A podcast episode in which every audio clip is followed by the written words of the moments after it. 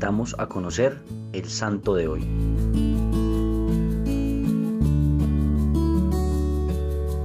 Hoy conmemoramos la vida y sacrificio de San Pedro Bautista, Pablo Miki y 24 compañeros más que padecieron la honra del martirio.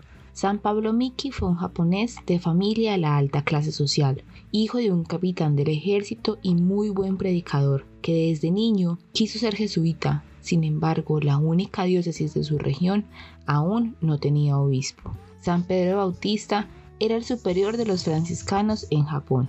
La conversión de los japoneses inicia desde 1549, cuando San Francisco Javier llegó al Japón y convirtió a muchos paganos al cristianismo. Para 1597 ya eran varios los miles de cristianos. En este año llegó al gobierno un emperador anticatólico, quien ordenó a todos los misioneros católicos abandonar Japón en un plazo de seis meses. Los misioneros se rehusaron a huir y en cambio se escondieron para poder seguir ayudando a los cristianos. Este grupo de 26 fueron descubiertos, torturados atrozmente y martirizados por medio de la crucifixión el 5 de febrero de 1597, destino que, según cuentan los relatos, fue tomado con mucha serenidad y alegría de poder dar su vida por aquel que era el amor encarnado, de la misma manera como él se había entregado. Si bien hoy el martirio no es una forma cotidiana de entrega total a Dios, sí lo son muchos otros actos que demuestran nuestro testimonio y la forma de evangelizar en el siglo XXI. Hoy te invito a que lleves con alegría tu fe, inspirando a los demás a llevar una vida según el Evangelio y que ores por aquellos que persiguen a los católicos y sus ministros, para que la misericordia de Dios toque sus corazones. Para terminar, quiero compartir las últimas palabras de San Pablo Miki en la cruz, para que las medites a lo largo del día.